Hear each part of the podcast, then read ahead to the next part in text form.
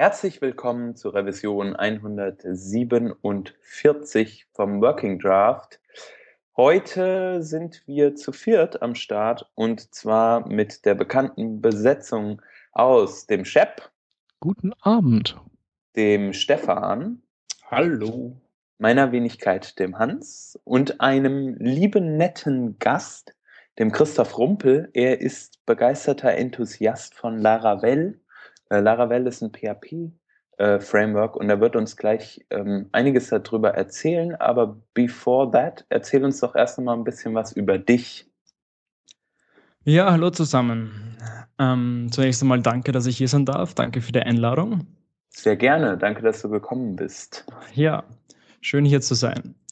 Ja, wie gesagt, mein Name ist Christoph Rumpel. Ich bin Webentwickler aus Wien, arbeite dort in einer Agentur und ja, bin ja begeisterter Webentwickler, ähm, befasse mich mit allem von Frontend bis Backend. Ähm, in letzter Zeit eher mehr mit Backend und ähm, auch eben sehr viel mit Laravel in letzter Zeit. Ja, und deswegen bin ich wahrscheinlich auch hier eingeladen worden und darüber werde ich heute noch einiges erzählen.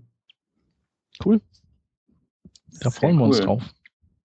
Auf jeden Fall. Ähm, genau, bevor wir damit äh, aber dann richtig einsteigen, wollen wir noch so zwei andere Themen behandeln. Ähm, das erste Thema, ähm, soll, soll ich das wirklich einleiten? Ja, warum nicht? Ne? Ja. Äh, also, ähm, ich würde mal sagen, initialisiere das Thema. Ich initialisiere mal das Thema, genau. Äh, ich habe mal vor längerer Zeit so ein Projekt gestartet. Ähm, da ging es drum, irgendwie, ich bin ja Mitglied beim, beim Entwicklerteam von HTML5 Boilerplate. Und irgendwie war das, war das immer so ein bisschen für mich, ja, cool, dass wir die HTML5 Boilerplate machen und es ist ein geiler Starting Point für so viele Leute. Aber mir persönlich reicht es irgendwie nicht. Ich hätte da gerne noch ein bisschen was drumherum, irgendwie mein Grunt Workflow und äh, ja, irgendwie ein bisschen mehr Struktur. Und ich habe ja einen Präprozessor, den ich immer nutze. Ich nutze immer SAS in meinen Projekten und SAS setzt sich ja auch irgendwie so allgemein durch. Äh, warum sollte ich das nicht gleich irgendwie integriert haben in meinen äh, in ein, ein Starting Point für mein Framework. Und daraufhin habe ich dann damals, als ich noch in einer Agentur gearbeitet habe und wir immer wieder ähnliche Projekte hatten, die, ähm, die wir ja so nacheinander für Kunden umgesetzt haben, ähm, habe ich angefangen mit einem anderen Projekt, das heißt Init. Ähm, und Init ist praktisch, hat sich weiterentwickelt. Mittlerweile ähm, sind wir auch zu zweit in einem Team. Äh, ich mache das in meiner Freizeit nicht mehr für eine Agentur, beziehungsweise habe ich ja eigentlich nie äh, für die Agentur gemacht, sondern immer so nebenher ähm, die Best Practices und Learnings, die wir hatten. Äh, jetzt ist auf jeden Fall der Anselm dabei. Der Anselm war ja auch schon öfter hier am Start ähm, und mittlerweile ist es so, wir haben die Version 1.0 äh, dieses Frameworks, nenne ich es mal, ähm, released. Yeah. Yeah, nice, right. auf jeden Fall geht es bei diesem Framework darum, dass man halt diesen gerade den Grunt-Workflow und gerade dieses Setup, was man jedes Mal für jedes äh, Projekt initial hat, ähm, so ein bisschen ja, vereinheitlicht und einfach dafür eine solide Grundlage schafft, sodass man schneller up and running ist. Ähm, stellt euch vor, ihr müsst jedes Mal eure ganzen Grunt-Tasks neu konfigurieren oder der, selbst wenn man es nur rüber kopieren muss vom einen Projekt zum anderen und ein bisschen was verbessern und ihr euch immer wieder damit beschäftigen müsst, wann läuft das Zeug endlich so richtig? Ähm, wie ist eigentlich meine Ordnerstruktur aufgebaut? Äh, wie baue ich eigentlich Require.js zum Beispiel in mein Projekt ein? Wie kriege ich ein sauberes Testing, eine Test-Coverage-Output und so weiter und so fort. Damit habe ich oder haben wir uns beschäftigt über die Zeit und haben entsprechend das alles mal in Init eingebaut, wo wir denken, dass es Sinn macht für vielleicht noch ein paar mehr Leute als nur uns. Hm. Also sozusagen ein Extended Boilerplate, nicht nur HTML5 Boilerplate, sondern komplett, was eben so ein Frontend-Entwickler braucht, für das halt loslegen kann. Nicht? Paar Best Practices ja schon included und Richtig. Ähm, die, die Sache ist, ähm, oder auch der, der Diskussionspunkt, wenn, wir wollen es ja nur als Diskussionspunkt nutzen, so um mal ein mhm. bisschen darüber zu sprechen, eventuell, was unser allgemeines Setup so ist, ähm, was Tools mhm. anbelangt und wie wir das, wie wir ähm, ähm, so Boilerplates eventuell gegenüberstehen oder so Frameworks. Ich meine, ähm, es gibt ja verschiedenste Frameworks. Ich habe in, ich habe auch einen Artikel geschrieben auf The Nitty einem unserer Blogs, ähm, wo ich einfach beschreibe, dass es halt verschiedene Arten von Frameworks und Boilerplates gibt. Auf der einen Seite natürlich die, äh, die sehr einfach gestrickten wie HTML5 Boilerplate, was praktisch kaum was mitbringt. Dann auf der anderen Seite diese UI-Kits, ähm, was so mehr in Richtung Foundation, die gerade übrigens Version 5.0 äh, oder 5 released haben und so weiter und so fort, Boilerplate, äh, Bootstrap, Entschuldigung. Und dann natürlich auch diese mehr in Richtung Workflow gehenden ähm, Frameworks, wie zum Beispiel ähm, Backbone Boilerplate, wenn man das kennt, oder entsprechend mhm. Init jetzt ähm, oder irgendwelche Grunt Boilerplates, Yeoman im entferntesten Sinne auch. Mhm. Ähm, genau, da wäre es einfach mal interessant, auch zu hören, was ihr so nutzt. Ja. Oder also was, was ihr vielleicht an, an Init auch doof findet oder so. Mhm. Also ich finde es recht cool, dass du, dass du gerade Yeoman erwähnt hast, weil es ist, also bei uns in der, in der Bude ist es ja so, nicht? Ähm, Wahrscheinlich war das auch der gleiche Grund, warum du das äh, gestartet hast. Ähm, aber so, also seit ich bei uns in der Firma bin, äh, war ich mir sicher, dass jedes Projekt irgendwie zu Beginn komplett anders ausgeschaut hat als wie das letzte Projekt. Also sei es im Verzeichnisnamen, sei es in, in äh, verwendete Technologie, da haben wir recht viel experimentiert, nehmen wir jetzt Less, nehmen wir jetzt SES oder, oder lassen wir es ganz bleiben oder nehmen wir jetzt Require.js oder nehmen wir es nicht und so. Nicht.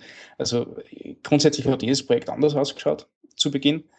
Ähm, einmal haben wir einen, einen JavaScript-Ordner gehabt, also der mit, mit der Abkürzung JS und das andere Mal war es ein Ordner, der hat Scripts geheißen. Nicht? Und dann war es ein Ordner mit CSS und das andere Mal war es ein Ordner mit Styles. Nicht? Und das war halt alles immer ein bisschen, ein bisschen durcheinander. Und dann haben wir immer wieder Normalize runtergeladen und immer jQuery runtergeladen und solche Sachen. Äh, und wir sind eben jetzt hergegangen, also gerade also seit eigentlich Yeoman äh, erschienen ist, dass wir äh, Review über alle unsere Projekte gemacht haben und wirklich so Best Practices rausgezogen haben äh, und unseren eigenen Yeoman-Generator geschrieben haben für das auch. Der halt auch wirklich, äh, ich glaube, das, was bei dir Init versuchen soll, ähm, so, so eine Startbasis für uns zur Verfügung steht im Team, äh, die erstens einmal komplette Volley-Projekte gleich ist, wo jeder im, im, Team Bescheid weiß, wie das funktioniert und was da drinnen ist und wo er hingreifen muss. Äh, und wo quasi das Starten von einem Projekt nur mehr auf Knopfdruck passiert. Weil es ist natürlich auch so, dass ähm, also gerade wenn man es vergleicht mit, mit äh, andere äh, Programmiersprachen oder andere Entwicklungsfelder, nicht? Äh, die Java-Entwicklung äh, und die C-Sharp-Entwicklung und so weiter, die haben ja solche Projektverlagen auch schon. Äh, denen gibt es die Idee vor. Äh, und bei uns hat das irgendwie immer ein bisschen gefällt. Und genauso im Hinblick, wir wollen das irgendwie ähnlich haben, wir wollen Bildprozesse haben, wir wollen äh, eine solide Basis haben, wir wollen ein, eine Vorlage haben, wo sich jeder auskennt und wo sich jeder zurechtfindet. Genau aus diesem aus dieser Motivation heraus haben wir den gemacht. Und fahren unglaublich gut damit. Also das ist zum ersten Mal wirklich, dass jeder bei uns Ahnung hat für die Projekte vom anderen. Weil es mhm. halt in die gleiche Thematik reinlesen kann, weil ein Sachen vertraut sind. Nicht? Ja, also im Endeffekt der, der Plan für Init zum Beispiel ist auch, dass man irgendwann mal eine, eine, eine Yeoman-Task hat, die das einfach so zusammenbaut, so ungefähr. Mhm. Ähm, und nochmal die, die Requirements, die man da speziell oder die ich jetzt speziell an meinen Workflow da habe, ähm, da auch noch mit reinzieht. Natürlich, es gibt irgendwie schon ziemlich viele Frameworks, aber ähm, viele verfehlen auch meiner Meinung nach oder in meinen Augen die Sachen so zu machen, wie ich sie gerne möchte. Mhm. Deswegen, Init ist mega opinionated. Init ist das, wo wir, Anselm und ich, Bock drauf haben, ähm, was wir für unseren Workflow gut heißen. Aber wenn jemand irgendwie zum Beispiel Live Reload nutzt, sage ich halt, nö, nutze ich aber nicht. Warum soll ich mhm. es da reinbauen, weißt du? Warum soll ich das einfach clustern mit Tausenden von Plugins mhm. und so weiter und so fort, mhm. ähm, die ich gar nicht brauche? Und deswegen nehme ich zwar auch viele Plugins, aber lieber halt oder oder Current Module, aber halt lieber die, die ich wirklich, die wirklich für mich einen Nutzen haben. Ja. Also Live Reload ist super, by the way, aber, aber ich verstehe die schon. Ja. Ähm, ich, denke sowieso, also ähm, äh, gerade wenn man sich die, die extreme Listen an Yeoman-Generatoren anschaut, die es draußen gibt schon mittlerweile nicht. Also du kannst ein Angular-Projekt auswählen, du kannst ein Web-App-Projekt auswählen, du kannst Backbone, WordPress, ich glaube Laravel mittlerweile auch, so kleiner Hinweis. Ähm, Drupal-Themes kannst du auswählen über Yeoman. Äh, und die, die Sachen sind alle sehr, sehr opinionated. Und ich, ich finde eigentlich, dass äh, jede kleine Entwicklergruppe, also in dem Fall sind es jetzt wir, nicht? mit, mit, mit NetHall Frontend Team und du und der Anselm, äh, irgendwann ein eigenes, also einen eigenen Generator schreiben sollte oder halt irgendeine Alternative zum eigenen Generator haben sollte, mit der man sowas leicht machen kann. Hm. Was mich interessieren würde, Shep, du, ich, ich weiß nicht, du arbeitest ja auch an Projekten mit anderen Leuten zusammen, aber dann ähm, gibt es halt auch viele Projekte, bei denen du ja teilweise alleine arbeitest. Ja, genau. Das, richtig, äh, das wäre jetzt auch das, was ich äh, aus meiner Perspektive eingeworfen hätte. Genau, das äh, würde mich nämlich echt mal interessieren. Wie äh, gehst du an Projekte ran? Mm, also, ich bin ja generell so ein Typ, der äh, tendenziell mehr zu Fuß macht, weil dieses Schrauben und Basteln an so einem Setup, was auch zweifelsohne seinen Sinn hat, dauert mir immer zu lange. Und deswegen mhm. habe ich, hab ich da nicht die Zeit für und denke ich mir, komm, zu Fuß hast du das schnell erledigt und ich bin großer Konsistenzfreund und darum findet man immer wieder die gleichen Strukturen in meinen Projekten. Also ähm, genau, und wenn ich mit anderen zusammenarbeite, dann ähm, dann passe ich mich entweder, wenn, je nachdem, wer halt äh, zuerst da war und wenn es jetzt nicht irgendwie total chaotisch ist, äh, passe ich mich dann auch gerne anderen Strukturen an. Also da habe ich dann auch keine großen Schmerzen mit. Ähm, meistens landet dann eine Spoilerplate drin, ähm, aber gegebenenfalls auch nur Ausschnitte davon, weil mir schon zu viel ist. Ähm, ja, ich glaube, ich, ich puzzle mir dann immer für das Projekt eben die passenden Sachen zusammen. Ich brauche einfach nicht für jedes Projekt die, das gleiche Setup.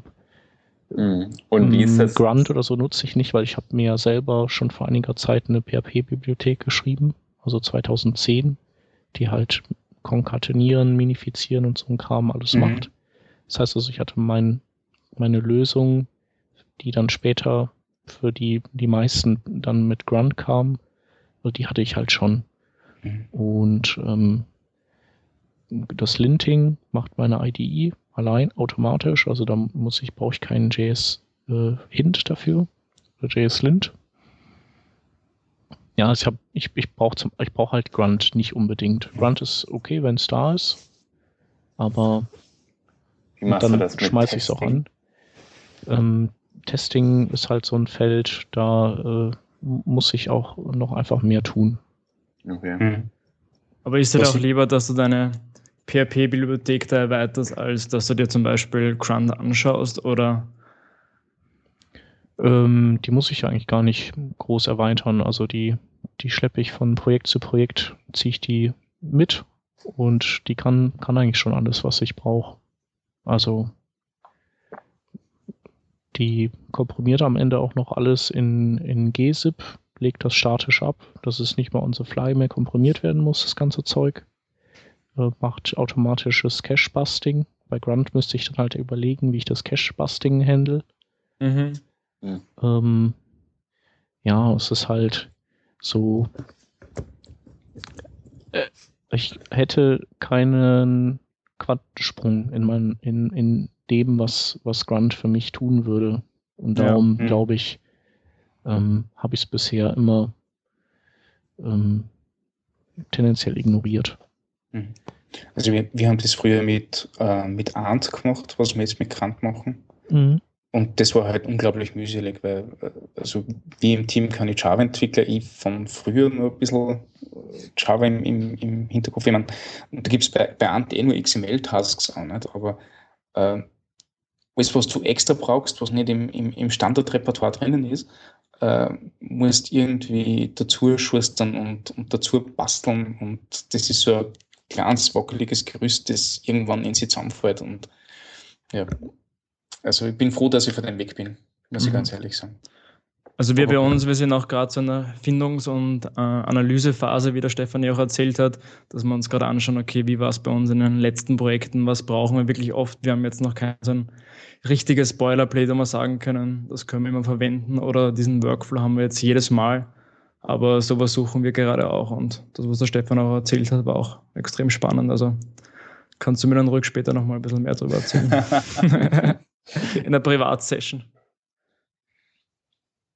Aber ich finde auf jeden Fall äh, sowas wie Init gut. Ähm, sowas ist auch was, das gucke ich mir gerne an und äh, ich habe grundsätzlich nicht so ein Problem mit Not Invented Here. Ich will halt nur einfach, ich, ich mag halt gerne Zeit sparen und denke mir dann, wenn sich andere schlaue Köpfe überlegt haben, dass Init für ihren Workflow passt, dann könnte es auch für meinen passen. Und dann. Eben. Mhm.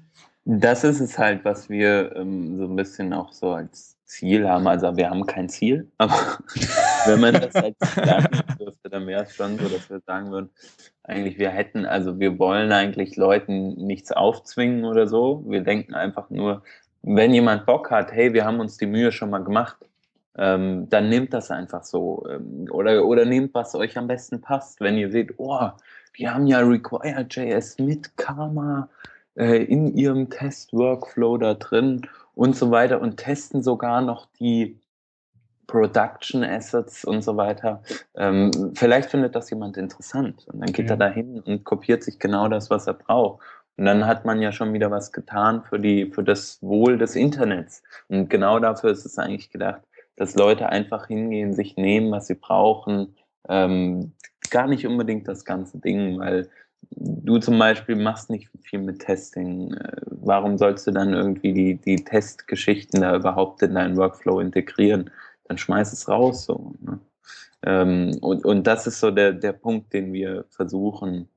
Und natürlich mit der Dokumentation auch, dass Leute hingehen können. Ähm, Kanter von uns, Tobias Tom, hat mich mal angesprochen und sagte, hey Hans, du machst doch immer irgendwas. Ähm, aber davon gibt es ja manchmal auch schon Geschichten äh, bau doch mal oder, oder versuch doch mal Leute mehr zu ähm, educaten oder, oder denen mehr äh, Tipps an die Hand zu geben. Und das versuchen wir zum Beispiel äh, mit, den, mit der Dokumentation, dass wir einfach sagen, es gibt ähm, eine Begründung, wie eine Sache funktioniert oder warum sie so funktioniert. Nicht immer völlig ausreichend, da muss noch viel getan werden, wie das halt immer so ist mit Dokumentation.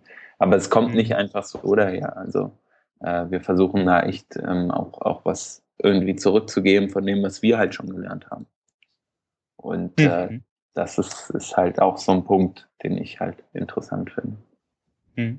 Und man lernt halt wieder dazu, weil Leute einem sagen, hey, was du da machst, ist totaler Kack. Mach das mal nicht.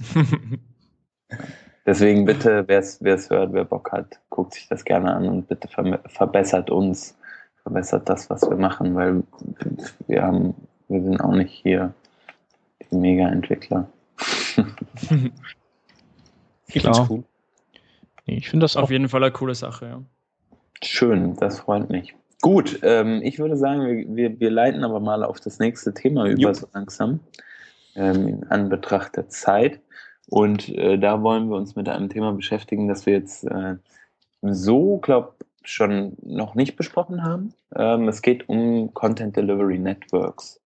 Ähm, und dazu gibt es einen Artikel von Kendo UI in, in deren Blog. Da schreiben sie einfach drüber, wann man ein CDN nutzen kann, sollte, was die Vorteile sind, die Nachteile. Wirklich alles sehr basic gehalten ähm, und wie, wie man das Ganze praktisch aufzieht. Wir hatten in der Vorbesprechung so eine kleine Diskussion, ähm, ging so langsam los und wir wollten jetzt einfach mal äh, so ein bisschen besprechen, was unsere Erfahrungen mit CDNs sind und dann auch eine Frage, die im Artikel auftaucht, was ist eigentlich mit jQuery, äh, sollte man sowas vom, vom CDN nutzen, wie macht ihr das? Äh, und da würde ich einfach mal vorschlagen, wir, wir erzählen mal einfach, äh, was, was so die Erfahrungen sind. Ich weiß nicht. Oder Stefan, was ein CDN macht. Oder was mhm. ein CDN macht, sollten wir vielleicht also auch. Auch wenn das vielleicht schon viele Hörer wissen, aber trotzdem glaube ich, ist es wäre es gut, so anzufangen. Ja, bitte. Ähm, ja, ähm, der Name sagt es ja schon, Content Delivery Network. Das heißt, es geht darum, dass, äh, dass es ein großes Netz gibt von verschiedenen Servern, in, also in der Regel über den ganzen Globus verstreut, ähm, dessen Spezialität und ähm, ja, Hauptaufgabe es ist einfach Inhalte auszuliefern. Und das heißt, dass die, diese Server nicht unbedingt dynamischen Code ausführen können, sondern auf die schiebt man seine Bilder und seine Style Sheets und sein JavaScript und was man sonst noch so an, an Assets innerhalb seiner Seiten verbaut und ähm, kann die dann über diese verteilten Systeme ähm, schneller ausliefern, weil die ähm, gerade wenn man jetzt eine globale Klientel anspricht, ähm, ähm, näher dran sind unter Umständen am Kunden. Also wenn es jetzt, wenn der Hauptserver, der den, der den dynamischen Programmcode enthält, wenn der bei uns steht und man hat dann einen Chinesen oder sowas, der kommt auf die Seite, dann kriegt er seine die ganzen statischen Assets zumindest schon mal aus China ausgeliefert über den dortigen ähm, Edge-Server, wie die sich nennen, die Server, die dann da das verteilen. Und ähm, nur ein kleiner Teil der Seite wird dann eben noch aus der Ferne geladen. Ähm, und ein weiterer Vorteil ist, dass diese Content Delivery Networks äh, in der Regel deutlich günstigere ähm, Traffic-Preise in Rechnung stellen. Das heißt also, wenn man viel Traffic hat, dann äh, sollte man gucken, dass man ähm, ja diese Inhalte, die so viel ähm, verbrauchen, auf CDNs um, ähm, umschaufelt und ähm, weil man dann einfach Geld spart und sein, seinen eigenen Server entlastet. Ähm, ja, und äh, CDNs bieten darüber hinaus eben auch noch Vorteile oder ihnen werden Vorteile unterstellt ähm, bei, beim Ausliefern von, von so üblichen Frameworks. Das heißt also, wenn man, wenn man jetzt jQuery einbindet, dann gibt es den Ratschlag, nimm jQuery von einem CDN, weil, wenn das alle tun ähm, und alle jQuery von dem gleichen CDN einbinden, zum Beispiel das Google CDN, dann profitiert der Besucher ähm, auch wieder von schnellerer Ladezeit, weil äh, der Browser hat das dann schon gecached und wenn er dann von einer Seite zur nächsten springt und die das alle von diesem Google CDN einbinden, dann ähm, spart er sich dann bei jeder dieser Seiten das Laden von jQuery. So. Und äh, bei den CDNs gibt es dann noch eine Unterscheidung zwischen ähm, Push-CDNs und äh, Origin-Pull-CDNs.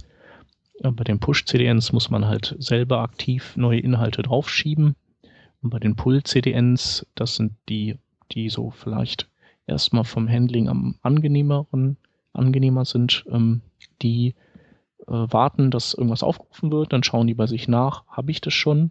Wenn die es nicht haben, dann äh, machen die einen Request zu deiner Seite, holen sich das von da und cachen es dann bei sich. Das heißt, man muss selber eigentlich gar nichts machen und die halten sich auch an ähm, so Expiration äh, Timestamps. Also wenn du von deinem Server aus ein JavaScript auslieferst und sagst, das soll maximal einen Tag gecached sein, dann würde dieser Origin Pull CDN spätestens nach einem Tag auch wieder bei dir nachgucken, ob sich was geändert hat.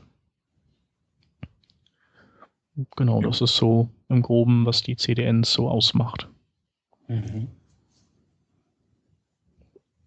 Ähm, ja, wir ja. haben halt drüber, vorher auch darüber diskutiert, wie groß die Chance dann wirklich ist, dass genau die Library, die man braucht, auch wirklich von einer anderen Webseite vorher schon gecached wurde.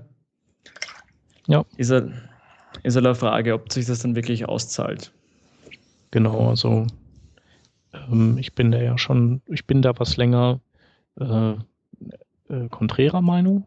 Also ich glaube, dieser Vorteil bringt nicht viel. Also die anderen Vorteile sicherlich schon. Also wenn man, wenn man eine globale Klientel bedient, dann macht so ein CDN Sinn für jQuery, weil dann jQuery für sich schon mal schnell da ist. Um, aber ähm, es gibt zwei verschiedene Seiten. Die eine heißt ähm, Build With, die sagt einem aus äh, welchen jQuery-Versionen oder welche jQuery-Versionen die Top 100.000 Seiten ausliefern, also anteilig. Und äh, die sagt auch, äh, welche CDNs diese Seiten benutzen. Und äh, der bestmögliche Fall ist ja, äh, dass die jQuery-Version, die am meisten genutzt wird, äh, multipliziert mit dem CDN, was am meisten genutzt wird. Das heißt also, wenn jQuery 1.4.2 das am meisten genutzte äh, jQuery ist, was durchaus sein kann, oder 1.6, dann sind das vielleicht 30 Prozent. Und das Google CDN macht mittlerweile vielleicht 50 Prozent aus der CDNs. Dann ist die Chance, liegt die Chance bei 15 Prozent, dass ein Benutzer das gleiche, also im besten Fall bei 15 Prozent ähm, der Seiten, die man besucht, dass die diese Konstellation auch haben. Mhm. Und das finde ich halt nicht so viel. Und äh, ich hatte mal durchgemessen und diese CDNs, ähm, wenn man jetzt nicht eine globale ähm, Zielgruppe hat, dann bringen die sogar Nachteile, weil teilweise die, die Cache-Zeiten nicht so groß sind ähm, und auch die, die äh, Laufzeiten, also die Reaktionszeiten größer sind, als wenn man das jQuery vom eigenen Server ausliefert. Und deswegen war halt mein Fazit, für ähm, regionale Angebote sollte man das lieber selber hosten, weil dann hat man halt die Gelegenheit auch, das mit anderen JavaScript-Dateien eventuell zu kombinieren, wenn man das möchte. Oder wenn man, wenn man jetzt einen Server mit Speedy-Protokoll laufen hat, dann, äh, dann äh, muss man noch nicht mal das machen, dann feuert er einfach alle Ressourcen auf einmal in Richtung Client. Ähm, und wenn man halt eine globale Zielgruppe bedient, dann macht ein CDN schon Sinn. Hm. Aber nicht also, wegen des Cachings. Ja, also ich schaue gerade auf, auf einer unserer letzten Seiten, die wir gelauncht haben. Äh, da verwenden wir jQuery so, dass wir die 2.03 bei uns hosten. Äh, und äh, das, ähm, das Fallback, das 10, äh, 1.10.2 quasi für IE8 und, und, und eigentlich eh nur mehr für IE8 und, und darunter, ähm, das wird von Google CDN mhm. geladen. Und warum? Ähm, weißt du das? Ja, ich glaube, der Grund war der, dass, also der Grund war sehr, ähm, sehr persönlich. Wir wollten einfach eine jQuery-Version bei uns äh, lokal haben zum Entwickeln, falls irgendwas passiert. Äh, und sind wegen API-Gleichheit haben wir das andere einfach dort lassen. Also geschwind eingebunden, dass es halt da ist. Ne? Ähm, der Grund ist aber der, also, also wir haben aus diesem Grund, dass wir quasi äh, den modernen Browsern die, die schlankere jQuery geben wollten und äh, den älteren Browsern die, äh, die noch umfangreichere, ähm, hat dazu geführt, dass wir quasi die jQuery nicht einbinden in das Gesamtkonstrukt, das wir dort haben. Also wir haben auch nur eine JavaScript-Datei am Ende, wo unser Code drinnen ist, aber die jQuery ist trotzdem äh, separates Asset, das geladen wird. Hm, ich mache das dann bei mir so, also ähm, ich hatte ja gesagt, ich habe mein eigenes Framework dafür, aber mit Grunt kann man das mhm. ja genauso machen, dass ich eben äh, in den Conditional Comments einmal das, oder ich habe einmal die, äh, die zusammengeklatschte Geschichte für moderne Browser dann habe ich nochmal in den Conditional Comments die genau gleiche zusammengeklatschte Geschichte, aber mit einem alten jQuery für IE8 und kleiner. Mhm. Und dadurch muss halt kein Client irgendwie mehr laden und trotzdem habe ich halt eine Datei nur. Mhm. Stimmt, das war möglich. Aber es ist auch okay mit zwei Dateien. Also mhm. es ist auch also total. Also zwei Dateien ist im, im, im ja, ja. Rahmen des Vertretbaren. Genau. Ähm, ich, ich, möchte noch ganz kurz über, über ähm, äh, einen, anderen, einen anderen Use für Content Delivery Networks quatschen. Äh, und zwar haben wir das bei, bei unseren großen internationalen Portalen so, ähm, dass die ausschließlich über äh, CDNs erreichbar sind. Also wir verwenden da Edgecast, das ist ein kommerzielles äh, Content Delivery Network, ähm, die quasi in regelmäßig, regelmäßigen Abschnitten ähm, die, die Originalseite vom Originalserver spiegeln und dort da relativ alles eigentlich zur Verfügung stehen. Aber wie ist das? Ich war mal auf der Suche nach einem CDN, das äh, in der Lage ist, auch äh, zum Beispiel PHP-Code auszuführen? Kann das dieses mhm. Edgecast dann auch? Ähm, das kann Edgecast auch. Also was sie machen ist, dass ähm, Also es kommt davon, sie kennen es mal besser und mal weniger gut. Das muss man, okay. muss man ganz ehrlich dazu sagen. Ähm, was auf jeden Fall geht, ist, wenn man Get-Parameter übermittelt ähm, und, und die Sachen nicht irgendwie großartig auf Sessions und so weiter zugreifen, äh, dann fordern, fordern die, diese CDNs einmal die Ressource so an mit diesen Parametern äh, und liefern dann, also und cachen dann quasi den, das Ergebnis mhm, davon. Das macht Amazon auch so. Genau das ist passiert bei Edgecast auch so. Aber so wie du halt irgendwie eine Session brauchst und so weiter, dann mhm. ähm, geht es halt nicht so gut. Okay, genau, ähm, weil das, das so hätte ich jetzt noch gesucht. Mhm. Also das müsste sich ja dann wahrscheinlich per FTP vom Origin die Sachen ziehen. Ja, der braucht halt die gleiche Serverkonfiguration. Das ist halt schon heavy. Ja. Aber ähm, man kann die gewissen dynamischen Ressourcen durchaus ähm, äh, äh, ausklammern aus dieser, aus dieser Delivery. Also das haben wir dann bei ein paar Applikationen gemacht. Mhm. Und bei uns haben sie da hauptsächlich was die groß, groß angelegte Produktpräsentation mit fancy Multimedia und solche Geschichten. Ne?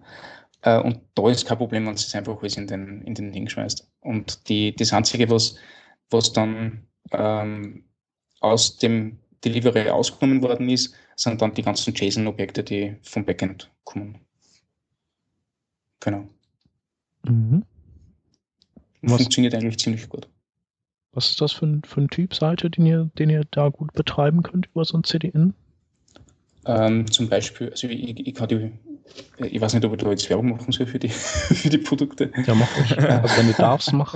Aber zum Beispiel Silhouette ähm, ist ein ganz klassischer Fall dafür. Silhouette.com, das sind Brillenhersteller aus Linz, die international recht tätig sind. Äh, und bei denen geht es hauptsächlich darum, dass man eine nette Kampagne auf der Startseite hat und irgendwie die, die Brillen in 360 Grad anschauen kann und vielleicht über eher Augmented Reality noch selbst aufsetzen und solche Sachen. Und das passiert dann mit einer Flash-App, die wir eigentlich eh schon lange austauschen wollen. Und äh, solche Sachen gehen perfekt über, mhm. über Content Delivery Networks zum Ausliefern. Ähm, wir haben dann auch eine groß angelegte Händlersuche. Und bei der Händlersuche, die passiert auch total im Client eigentlich, ähm, bis auf die, äh, eben bis auf das eine JSON-File, das uns die, äh, die, die Händler ausliefert, je nachdem, bei welcher Koordinate wir uns grob befinden. Und das ist die eine Ressource, die wir ausgenommen haben aus dieser Delivery. Der Rest passiert alles über, über das CDN. Mhm.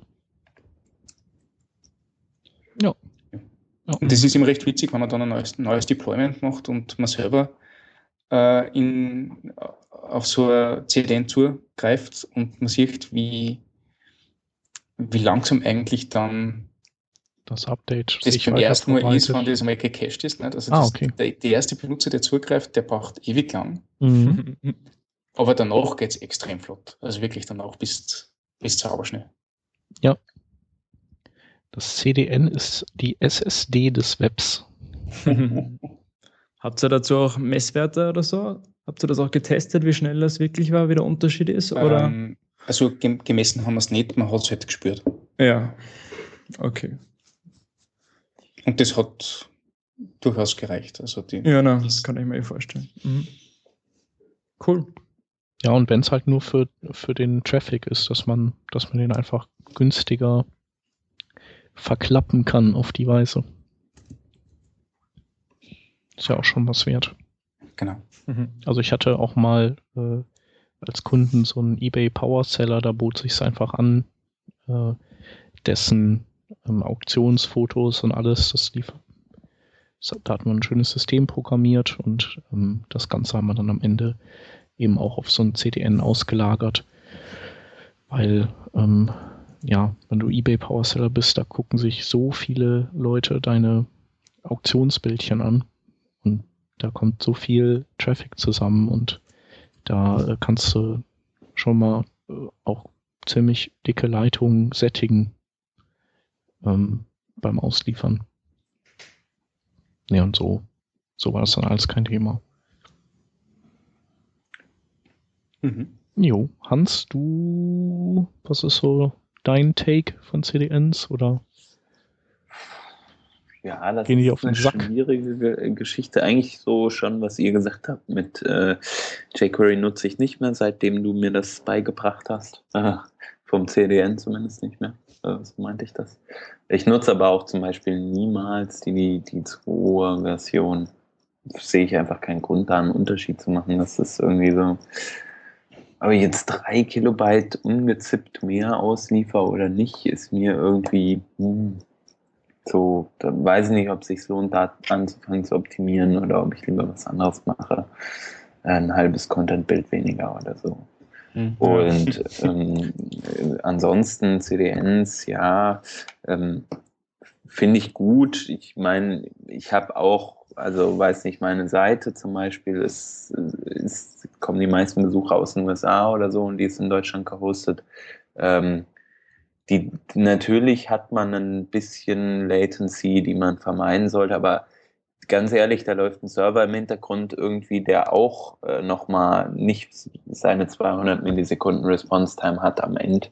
Äh, könnte ich mir vorstellen, gut, wahrscheinlich schon, aber jetzt mal angenommen, man hätte eine, hat eine größere Applikation, ähm, dann, dann dauert es einfach einen Moment, bis der Server da seine Sachen verrechnet hat. Auch da muss man dann wieder überlegen, für kleine Webseiten macht es keinen Sinn.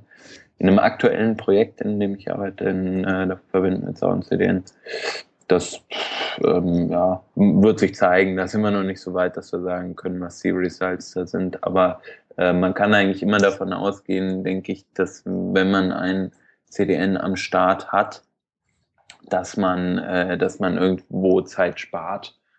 Ob es der richtige Punkt ist, die Zeit zu sparen, ist natürlich eine Frage. Aber es ist auf jeden Fall ein sehr guter Punkt, äh, äh, da einfach einen, einen Server, der wirklich dafür dediziert ist, so Sachen rauszuwerfen, so schnell irgend geht, anstatt irgendwie einen, einen, im Hintergrund halt zum Beispiel, und da ähm, spreche ich dann auch nochmal auf vor, vorhin genanntes Framework von dir an, äh, eine PHP-Engine anwerfen zu müssen ähm, für, die, für die Dateien, was man ja bei dir auch nicht muss, wenn man das entsprechend cached. Aber genau, das wären, das sind so, sind so die Takes, die ich irgendwie mit C, CS, äh, CDNs habe. Aber wahrscheinlich habe ich auch einfach noch nicht an den ähm, richtig großen Projekten gearbeitet, wo man nicht drum herum kommt. Also wenn man einfach so, so, so äh, Web-Apps, die wirklich sehr, sehr viele Seitenzugriffe haben. Die können äh, weltweit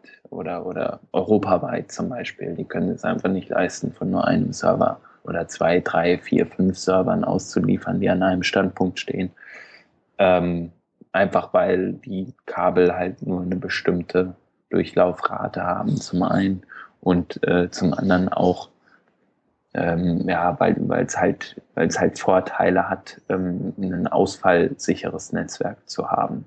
Ähm, natürlich ist es so, dass äh, CDNs natürlich schneller ausliefern in einer bestimmten Content-Region, äh, in einer bestimmten Region den Content schneller rauswerfen können, weil die Kabel nicht so lang sind im Endeffekt.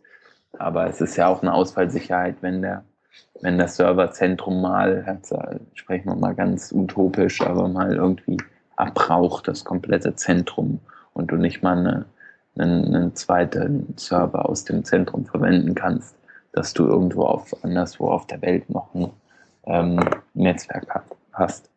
Und das ist ja nicht, nicht ganz äh, unrealistisch, sage ich mal, dass aus Versehen irgendjemand in Frankfurt ein Kabel in dem Serverraum zieht, wo die vier Router stehen. Und auf einmal ist ganz Deutschland ohne, ohne Netz. Ähm, und dann sind halt alle Seiten weg, die du hast. Oder du hast halt noch einen Punkt in, nicht Amsterdam, London oder wahrscheinlich dann eher ein bisschen weiter Türkei, was weiß ich, irgendwo da äh, Nahe Osten äh, im Endeffekt dann, dann bist du da zumindest schon mal ein bisschen sicherer, denke ich. Ja. Mhm. Lustig finde ich es auch, Paul Irish hat zum, zum, Beispiel einmal in seinem Talk erzählt darüber, dass sich alle jetzt derzeit über ähm, JavaScript aufregen, über jQuery, über die Performance und hat gemeint, okay, lasst vielleicht ein Bild weg und dann haben wir die ganze JavaScript-Problematik nicht mehr. Und das finde ich irgendwie auch ganz, ganz passend zu dem Thema, weil einsparen kann man eh auf jeder Seite und irgendwie kann man es drehen in beide Richtungen. Und es gibt immer wer, der sagt, okay, es ist besser in die Richtung oder in die andere Richtung. Also da hören wir auch in jede Richtung immer eine Meinung. Ja, meine Meinung ja ist, dass äh, JavaScript und Style Sheets, die sind insofern besonders, als dass sie das Rendern der Seite halt blockieren. Und Je größer die Mhm. werden, desto problematischer wird das. Bei Bildern ist das ja nicht der Fall. Also bei, ohne Bilder sieht die Seite zwar nicht fertig aus, also da kommt es halt drauf an, was das Ziel ist. Also Ja. ähm, wenn das Ziel ist, dem User, den User eben glücklich zu machen, wenn man das schafft, ohne dass das JavaScript initialisiert werden muss und dann die Bilder aber eine wichtige Rolle dabei spielen, dann klar, dann sind die, dann muss man die eben zuerst rauspumpen. Aber ähm, viele Seiten sind ja nicht einsatzbereit, ohne dass das JavaScript läuft.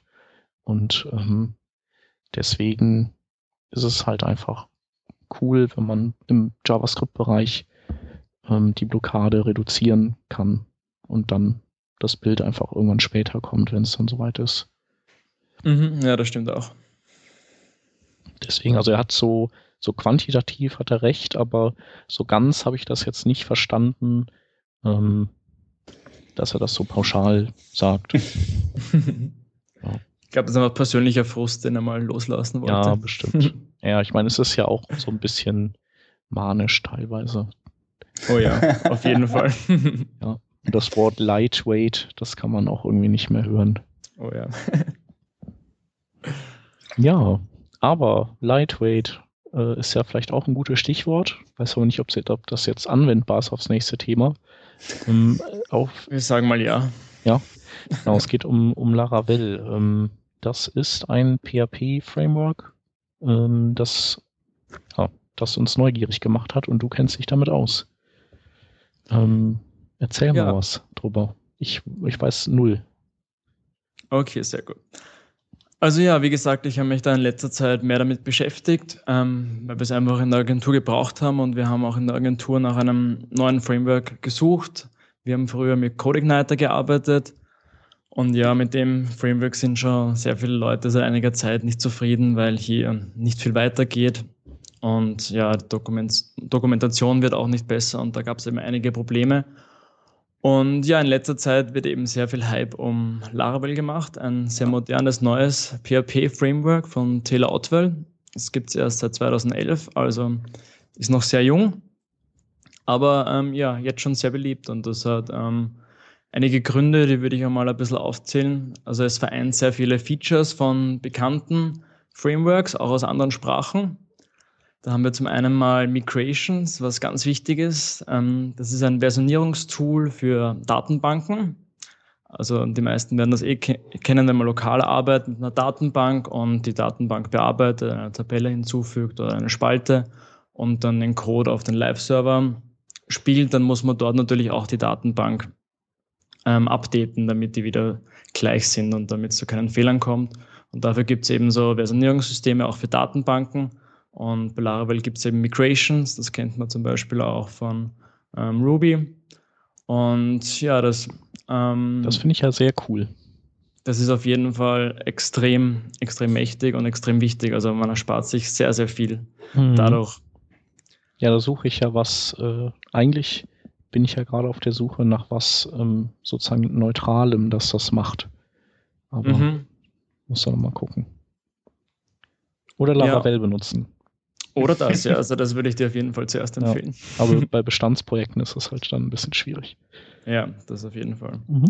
Auf jeden Fall, das funktioniert so, dass man halt ähm, Textdateien hat, in denen ähm, die haben einen bestimmten Timestamp, dass man die Reihenfolge sieht, in welcher Reihenfolge eine Datenbank wie bearbeitet wurde und die werden dann einfach mit dem Versionierungstool ähm, der Wahl, also mit Git zum Beispiel, dann einfach mitgespielt auf den Server und dort kann man dann mit einem Command-Line ähm, Kommando einfach diese ähm, Änderungen an der Datenbank ähm, vollführen. Und Mhm. das geht dann extrem schnell und du hast ein Kommando und zack, die Datenbank ist wieder so, wie sie sein sollte.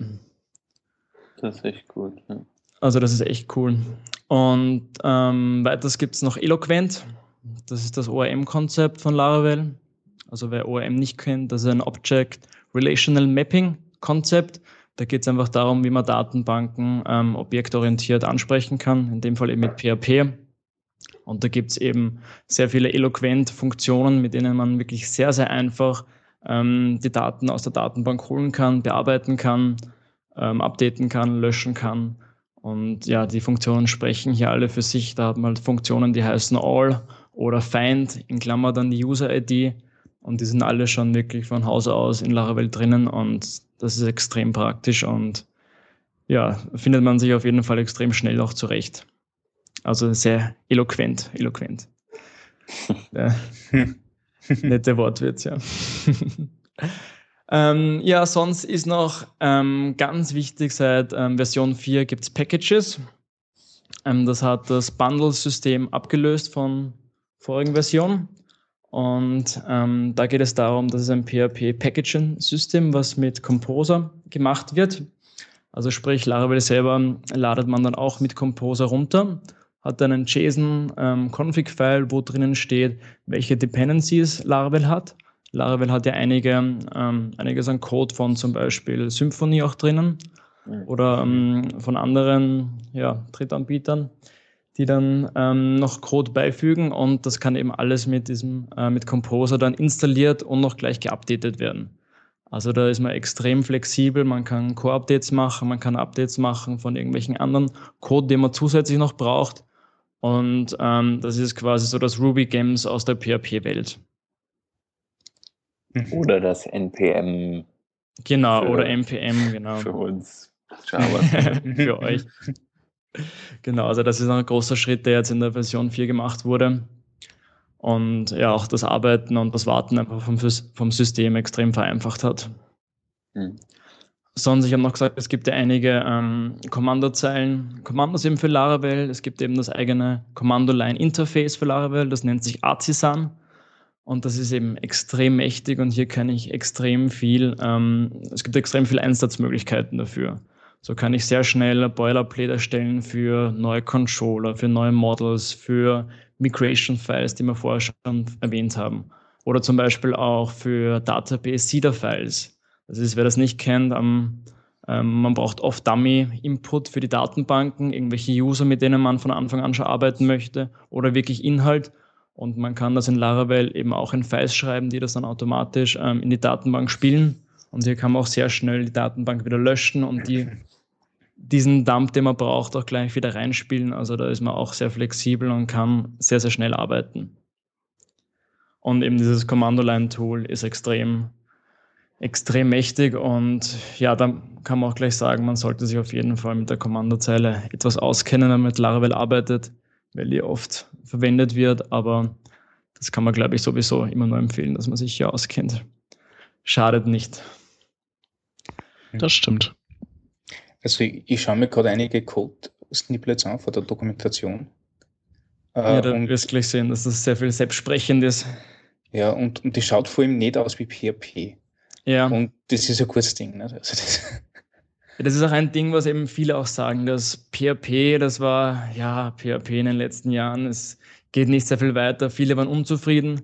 Ich habe auch, bevor ich ähm, zu der Agentur gewechselt bin, begonnen habe, mir mehr mit Ruby anzuschauen weil ich das auch etwas spannender fand, aber habe dann durch die Agentur auch wieder mehr mit PHP machen müssen und bin dann froh, dass ich ein Laravel gefunden habe, weil ich habe ja auch einen Blogartikel geschrieben, der heißt, warum PHP mit Laravel wieder Spaß macht für die Agentur. Den können wir auch noch in die Notes reintun.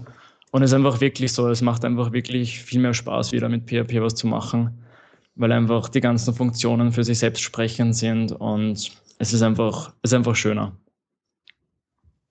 Eben wie der Stefan schon erwähnt hat. Ja, und sonst, ähm, was ich noch kurz erwähnen möchte, ähm, es gibt dann noch die ähm, Resource Controller.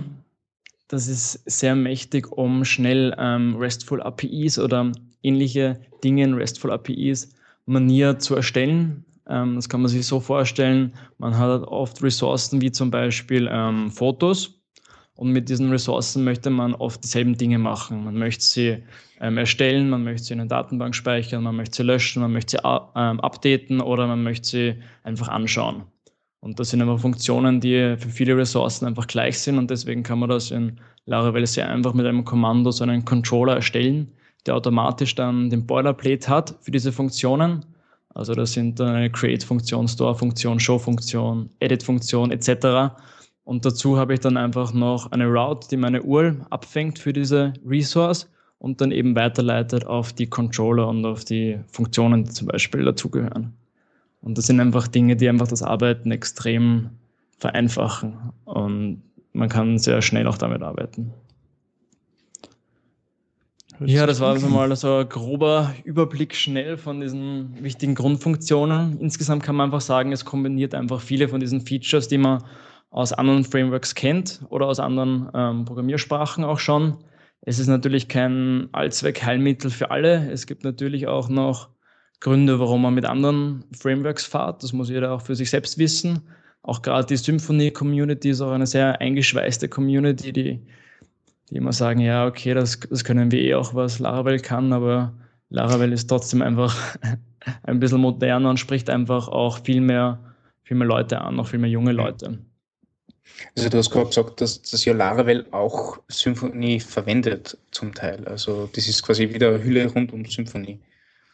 Sehe ich das richtig? Also es, ja, es verwendet einfach ähm, zum Beispiel ähm, Commando-Line-Tool wird in einer Version verwendet, aber wird dann quasi noch noch wieder verbessert. Also es gibt schon drei, zwei, drei Dependencies, die eben von ähm, Symfony auch kommen. Mhm. Also das muss man auch sehen. Es ist jetzt nicht total freiständig. Mhm. Steil. Und was sind das für Projekte, wo du sagen würdest, dass man das einsetzen kann? Gibt es da irgendwelche Limits oder würdest du sagen, idealerweise Projekte diesen Typs äh, würden sich anbieten dafür? Ähm, naja, es ist schon sehr hilfreich, auch bei sehr kleinen Projekten. Man kann auch über die Routes, ähm, die eben die URL-Requests quasi verarbeiten, auch direkt schon Logik hineinschreiben. Das ist dann ein Route-File, wo man das reinschreibt und braucht dann zum Beispiel nicht mit Controllern extra zu arbeiten. Sprich, hier kann man sich auch einiges ersparen, wenn man kleinere Projekte hat. Für größere zahlt es sich auf jeden Fall aus, auch wirklich die Controller zu verwenden. Aber wir verwenden es auch wirklich schon für kleinere Projekte.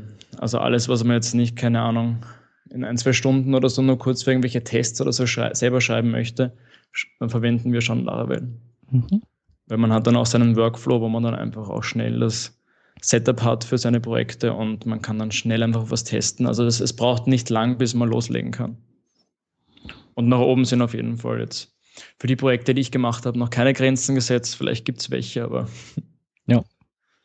Und ähm, die Doku ist, ist, ist wahrscheinlich sehr gut oder? Ja, ja, also hinter jedem guten Framework steckt auf jeden Fall eine gute Doku. Mhm. Also die ist, die ist extrem gut, sie ist leider noch nicht ähm, komplett, sie wird immer noch geupdatet. Und ähm, ja, sie ist halt nicht voll. Bei einigen Sachen steht dann ja, okay, die Funktionen funktionieren so ähnlich wie das, was gerade beschrieben wurde. Also man kommt auch nicht drum herum, einfach selber ähm, im, im Code selbst herum zu schnüffeln. Weil Aber die äh, Doku ist dann noch Laravel 3 teilweise, oder was? Nein, es gibt auch schon Vierer, aber es kommt einfach extrem viel neu dazu und ähm, es ist, ich glaube auch einfach, dass ein bisschen gedacht ist, dass man sich auch selber einfach damit beschäftigt und selber im Code auch Sachen raussucht, was auch Vorteile hat. Aber es ist auch manchmal ein bisschen ärgerlich, weil noch nicht wirklich alles in der Doku drinnen ist, was man gerne hätte. Also ich habe schon ein, zwei Sachen gefunden, also gesucht, die ich eben nicht gefunden habe und dabei habe ich dann selber drauf kommen müssen. Das habe ich sicher auch was gelernt, aber natürlich hätte ich es gern lieber gleich gehabt. Mhm. Wie ist das aber mit so Community und, und Foren oder irgendwie Anlaufstellen für, für solche Fragen, die dann, die dann in der Doku nicht abgedeckt sind? Gibt es da auch? Ja, da, ist, ähm, da tut sich auch gerade extrem viel. Da gibt es auf jeden Fall, also es gibt einmal die offizielle Laravel-Seite, wo man halt die Doku findet. Dazu gibt es dann noch ähm, laravel.io. Das ist vom ähm, Sean McCool. Da gibt es auch einen ERC-Channel für Laravel wo man gleich online direkt draufkommt. Da gibt es auch eine coole Community, wo wirklich viele Leute gleich behilflich sind. Also ich bin da oft drin und frage mal, wenn ich mal wo nicht weiterkomme oder so, und da kriegt man oft schnell Antworten und das ist auch schön zu sehen. Sonst ähm, kann man noch sagen, Jeffrey Way von NetHuts, den kennen, glaube ich, eh sehr viele. Der ist auch sehr begeistert von Laravel und macht extrem viel und hat auch Laracasts, das ist laracast.com das macht er quasi, wenn er nicht für NetTats oder jetzt macht er, glaube ich, gerade Tats Plus. Wenn er nicht für die arbeitet, macht er dann in der Nacht ähm, Screencasts für Laravel. Gibt es ein Abo das heißt für 9 Dollar. Ah. Kann man also, das also eine gute Anlaufstelle, um, wenn man sich das schnell drauf tun will. Auf jeden Fall, wenn man sich mal was anschauen möchte. Ähm, Jeffrey Way kennt man ja als extrem guter Lehrer und äh, kann, man, kann ich auf jeden Fall empfehlen, sich das anzuschauen. Wie gesagt, er schreibt auch, zahlt mir im Monat Essen und dann beliefere ich euch mit Laravel Screencasts. Und ja, die 9 Dollar, da kann man sich das auf jeden Fall einmal einfach anschauen und ja, sich selbst ein Bild davon machen, ob es einem hilft, aber ich kann es auf jeden Fall empfehlen. Mhm. Sonst ähm, in Richtung Blogs oder so, muss man sagen, gibt es noch nicht so viel, aber es wird stetig mehr. Die äh, Communities sind, gibt es da, also ist, ist Österreich da irgendwie ähm, besonders ähm, stark oder so? Oder ähm, wo, ähm, wo gibt es die meisten Laravel-User gefühlt? Also ich habe letztens gehört, dass Europa noch sehr viel stärker ist als Amerika. Mhm. Deswegen war, glaube ich, auch die erste Konferenz oder die zweite, glaube ich, die es jetzt gegeben hat, war in Amsterdam heuer. Und ähm, ja, Österreich, weiß ich nicht, ob wir irgendwo so wirklich groß sind, außer im Skifahren. Aber es gibt auf jeden Fall einige Leute. Und im, ja. Und ähm, es gibt auf jeden Fall einige Leute hier in Österreich, die auch sehr motiviert sind. Und mhm. eben ein Kollege von mir macht eben diese Laravel Meetups, über, von denen wir dann nachher noch kurz reden werden. Und ja, da ist auch jeder herzlich eingeladen. Mhm. Und äh, das Ding ist halt äh, so ansonsten kostenlos und da gibt es auch keine Haken und Ösen, so die. Na, genau. Okay. Ja, alles klar. Ja, war auch ein super Überblick. Ja, sehr fein. Cool. Also ich, ich habe es nicht gekannt und ich habe nicht gewusst, was mit dem anfangen soll, aber äh, Making PHP Awesome Again ist auf jeden Fall eine gute Sache. Also. Voll. Darum geht's. Ja, werde ich mir auf jeden Fall auch angucken. Ich habe zwar einen großen Stapel an Dingen, die ich mir angucken will, aber Laravel liegt da auch schon was länger und äh, wird, wird, wird gleich hochgereiht. Ja, genau. Sehr gut. Ja, Konnte cool. ich schon was bewirken. Auf jeden Fall. Und äh, ich würde, äh, wir können ja auch sagen, wer jetzt von den Hörern irgendwie Blut geleckt hat und äh, in irgendeiner Weise noch ein bisschen einen Anstupser braucht, der kann dich ja bestimmt fragen, oder? Ja, auf jeden Fall. Auf Twitter einfach anschreiben. Ich tausche mich gern aus und kein Ding. Alles klar. Wir verlinken deinen Twitter-Account dann oder deine Page ja wieder in den Shownotizen. Ja, sehr cool. Super. Dann würde ich sagen, können wir zu Links übergehen. Da haben wir auch noch so ein mhm. ganz kleines bisschen Laravel-Links mit drin. Ähm, genau. Aber wir starten erstmal mit was anderem. Wenn mhm. ich soll ich? Ja. Okay. Äh, das erste, das wir gerne verlinken wollen, ist UnCSS von äh, GitHub-User Chiaki anscheinend. Ähm, das ist ja ein nettes Node-Tool, äh, mit dem man seine CSS-Regeln ein bisschen ausmisten kann. Also man gibt einem Set an HTML-Dateien mit äh, und das rattert durch die CSS-Selektoren und schmeißt einfach alles weg, was nicht verwendet wird. Ähm, funktioniert unglaublich gut und unglaublich robust. Ich habe das bei ein paar Projekten ausprobiert und ist für alle Leute, die gern so, so Framework wie Foundation oder Bootstrap verwenden und nicht wirklich wissen, was, was eigentlich da alles drinnen ist, gar nicht so schlecht, dass man das Ganze ein bisschen ausmistet. Gibt auch einen Kant-Task dazu.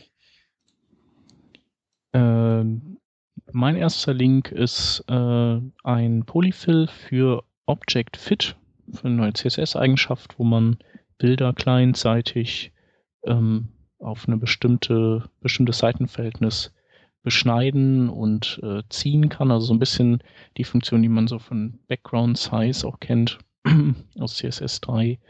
Ähm, nur, dass das eben alles nicht angewendet wird auf ein Hintergrundbild, sondern dass es darum geht, diese Dinge anzuwenden auf ein echtes Image-Element im HTML. Ähm, und ja, der Browser-Support ist noch spärlich. Chrome 32 wird, wird als erster Browser Object-Fit unterstützen. Und für alle anderen gibt es äh, den Object-Fit Polyfill von Anselm, der letzte Revision dabei war, und von mir. Ähm, dann der nächste Link ähm, ist, äh, äh ist der ähm, Dave Rupert hatte getwittert, ähm, dass Google Page Speed, also dieser Geschwindigkeitstipps-Gebe-Service, der Online-Service, dass äh, der sich auch mit dem Parameter UX gleich 1 ähm, aufrufen lässt. Und wenn man dann eine Seite analysieren lässt, dann kriegt man äh, so User Experience äh, Tipps zusätzlich noch zu Geschwindigkeitstipps. Also sowas wie äh, guck mal, deine Knöpfe auf mobil sind irgendwie zu klein. jemand mit dicken Fingern, der kriegt die irgendwie nicht richtig getroffen oder deine Schrift ist auch zu klein, mach die mal größer und so weiter. Ähm, Finde ich super praktisch. Äh, ebenfalls praktisch ist Pally oder PA11Y. Äh, das ist wieder ein kleines Node-Tool, ähm, mit dem ihr eure Webseiten auf Accessibility-Richtlinien überprüfen könnt.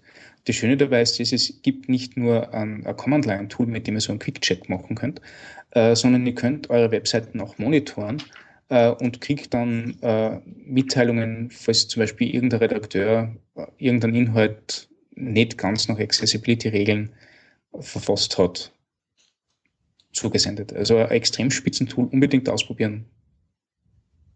Alles für die Accessibility. Yeah. Yeah. Mein nächstes Tool, das ich vorstellen will, ist Deploy. Das ist äh, Node-basiert und ähm, das macht folgendes: Das schaut sich an, was sich äh, im GitHub-Repository ähm, seit dem letzten Mal, dass man es hat laufen lassen, geändert hat und äh, uploadet oder führt dann genau diese Änderung ähm, per FTP oder SFTP auf einem Zielserver durch. Also für alle, die eben irgendwelche Shared Hosting Server mit ihrem GitHub-Projekt verknüpfen wollen, genau das Richtige. Ähm, und dann habe ich noch einen Link zu einem Artikel von äh, Ryan Seddon. Ähm, der hat mal so eine Idee, die ich hatte, äh, aufgegriffen und die ein bisschen weiter äh, gesponnen, beziehungsweise er hat sie ein bisschen ausgewalkt. Ähm, und da geht es halt darum, wie man das vermeiden kann, äh, dass man an sogenannte Pain Storms auslöst, dadurch, dass man beim Scrollen den Mauszeiger äh, an einer Stelle stehen lässt und der dadurch über alle möglichen Elemente äh, rauscht und deren Hover-Eigenschaften auslöst. Ähm, ja, kann man sich mal angucken. Äh, ist wieder so ein bisschen Performance-Tuning. Ähm, die Kate Kiefer Lee äh, von Mailchimp hat auf der letzten Bier und Tellerrand einen unglaublich spannenden Artikel über, über Wording und Texten auf Webseiten gehabt. Äh, dieser Vortrag ist leider nicht aufgezeichnet worden. Oder er ist aufgezeichnet worden, aber er hat es nicht ganz, äh, ganz geschafft bis zur Veröffentlichung. äh, die, die Kate hat den Talk jetzt noch einmal gehalten und da gibt es jetzt ein Video davon und das wollten wir euch gerne zeigen. Genau, und die letzten drei Links, die, das sind dann deine, Christoph. Genau, die letzten drei wieder passend zu Laravel habe ich drei Links mitgebracht. Ähm, die ersten zwei sind zwei Chrome Extension. Die erste nennt sich Clockwork und das ist eine Extension für PHP Development, die erweitert die Chrome DevTools und da gibt es dann einen neuen Panel für Debugging mit PHP. Und hier hat man dann ähm, alles, was man wissen möchte, was von, von der Applikation ausgeht. Das gibt es derzeit für Laravel 4 und für Slim 2 und ist auf jeden Fall einen Blick wert. Die zweite Extension nennt sich JSON Formatter, habe ich leider erst letzte Woche entdeckt. Ähm, liebe ich aber jetzt schon. Und zwar geht es einfach darum, dass man JSON, was man sich ausgibt, gleich formatieren kann. Wenn man mit Laravel arbeitet, merkt man schnell sehr oft, dass wenn man ähm, Returns hat als Funktionen oder so, die halt irgendwelche Arrays ausgeben, wird das per Laravel automatisch in JSON umgewandelt und mit, diesem, mit dieser Extension wird das dann gleich schön angezeigt. Und wenn man dann zum Beispiel URLs oder E-Mails-Adressen etc. drinnen hat, kann man die gleich anklicken oder schön rauskopieren und hat einfach einen schöneren Überblick und weiß gleich Bescheid. Kann ich nur empfehlen. Und last but not least, ähm, ich habe vorher schon kurz erwähnt, in Wien gibt es ein Laravel Meetup. Da ist das nächste am 19. Dezember. Ich schaue kurz nach. Genau, Donnerstag, 19. Dezember. Ähm, das organisiert ein ehemaliger FH-Kollege von mir, der Roman Kuba. Und ähm, ja, wer Lust hat, schaut's vorbei. Wir freuen uns immer über neue Leute und ja, vielleicht sehen wir uns dann dort. Ja, cool. Jo. Cool.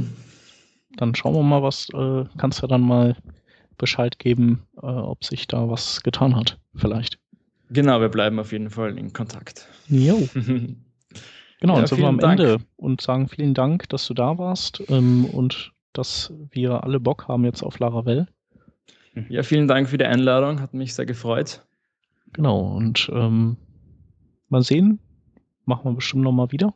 Ja, sehr gerne. Au außerdem bist du der Beweis, dass nicht alle Österreicher einen unglaublichen Dialekt haben, sondern die auch verstehen. Äh, Ja, Du stimmt. Verstehen sind-. Du bist bold. Ich bin die Ausnahme. genau, die einzige. Genau. Ja, alle Hörer, äh, allen Hörern vielen Dank, den Live-Hörern und den Konservenhörern. Und wir sind nächste Woche wieder am Start. Bis dann.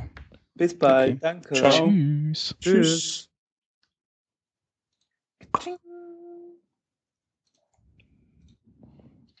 So, da. Da haben wir doch wieder die gute, die gute Stunde. Es wird immer eine Stunde.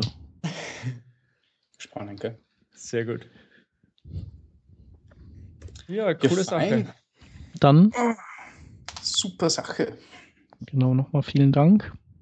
Vielen Dank, ja. Und Ist Ja. es mein Turn, eigentlich die Shownotes zu schreiben? Bin, ist das, äh, verstehe ich das richtig? genau, das sollten wir noch kurz äh, äh, sagen, festlegen, wer die schreibt. Äh, ich mache Ja, wieder Audio. Wie es euch ausgeht, ich kann es auch gerne schreiben, wenn ihr keine Zeit habt. Also Ah, doch, doch. Diese Woche. um, umso besser. Äh, eine Ankündigung noch. Ich bin nächste Woche in Paris auf der .js. Ähm, Mhm. kann ich gerne die Woche danach mal Bericht erstatten, aber diese Woche bin ich dann nicht da. Also nächste Woche bin ich nicht dabei. Genau, die Woche drauf bin ich dann äh, auf der Beyond Tellerrand Play and Make. Insofern, äh, ja, Okay. würde sich das gut treffen. Mhm. Genau. Ich bin die Woche drauf wieder da und die Woche da drauf auch. Und die Woche da drauf ist der 23. und da bin ich auch da. Ja. ja. Dann machen wir live und von unterm Weihnachtsbaum. Die Dodge.js ist Ja. übrigens ziemlich super. Also zwei Ortskollegen waren von mir Jahr dort und das hat ihnen extrem gut gefallen. So Spitzen, Spitzenlocation und der Spitzenkonferenz. Kannst dich schon freuen. Ich freue mich auch schon sehr. Ja, das Line-Up ist ja auch der, der Wahnsinn, gell? Mhm. Schick mal gleich noch einen Link rüber. Rüber. Von was? Von der Dodge.js. Oder ich suche mir den selber. Na, warte, ich schick's dir schon. Zack. EU. Alles klar. Schnell noch nachgelabert. Schenks. So. Ah ja, da ist es ja drin, der Link. Genau, äh, wenn du noch einen anderen Link hast, Christoph, dann kannst du gerne auch reinhauen, ne? Mhm. Also den, den deinen Link, den habe ich glaube ich eh schon verlinkt. Jo. Also in, ich habe hab ihn in die Karten reingeschrieben. Mhm. Wenn du irgendwelche Links hast, einfach in die Karten rein. Okay, passt. Oh ja, die .js sieht echt ziemlich derbe aus. Mhm. Das wird Hätte ich spaßig. Fragen sollen, ob du mit willst? Ähm, Ich habe nur den Anselm gefragt. Ja. Nee, ich überlebe das. Also ich glaube, die, also ich würde es mir gerne angucken, aber ist, ich beiß mir jetzt auch nicht in den Arsch. Also ist Mhm. okay. Ja, ja ich, äh, ich Ist ja alles halt was das schwierig. Wochenende davor was in Paris, ne, Ja. mit der Dame, Ja. der Wahl. Ja. Und, äh, das passt dann sehr, sehr gut. Mhm. Ja, cool. Ja. Viel Spaß. Vielen Dank. Und Auf jeden Fall. Genau. Wir Auch. Danke nochmal an dich, Christoph. einen schönen Dankeschön, Abend. ja, gerne. Ja, euch Also- auch einen schönen Abend. Vielen Danke Dank. sehr. Macht's gut. Bis bald. Ciao. Ciao. Ciao. Tschüss. Tschüss.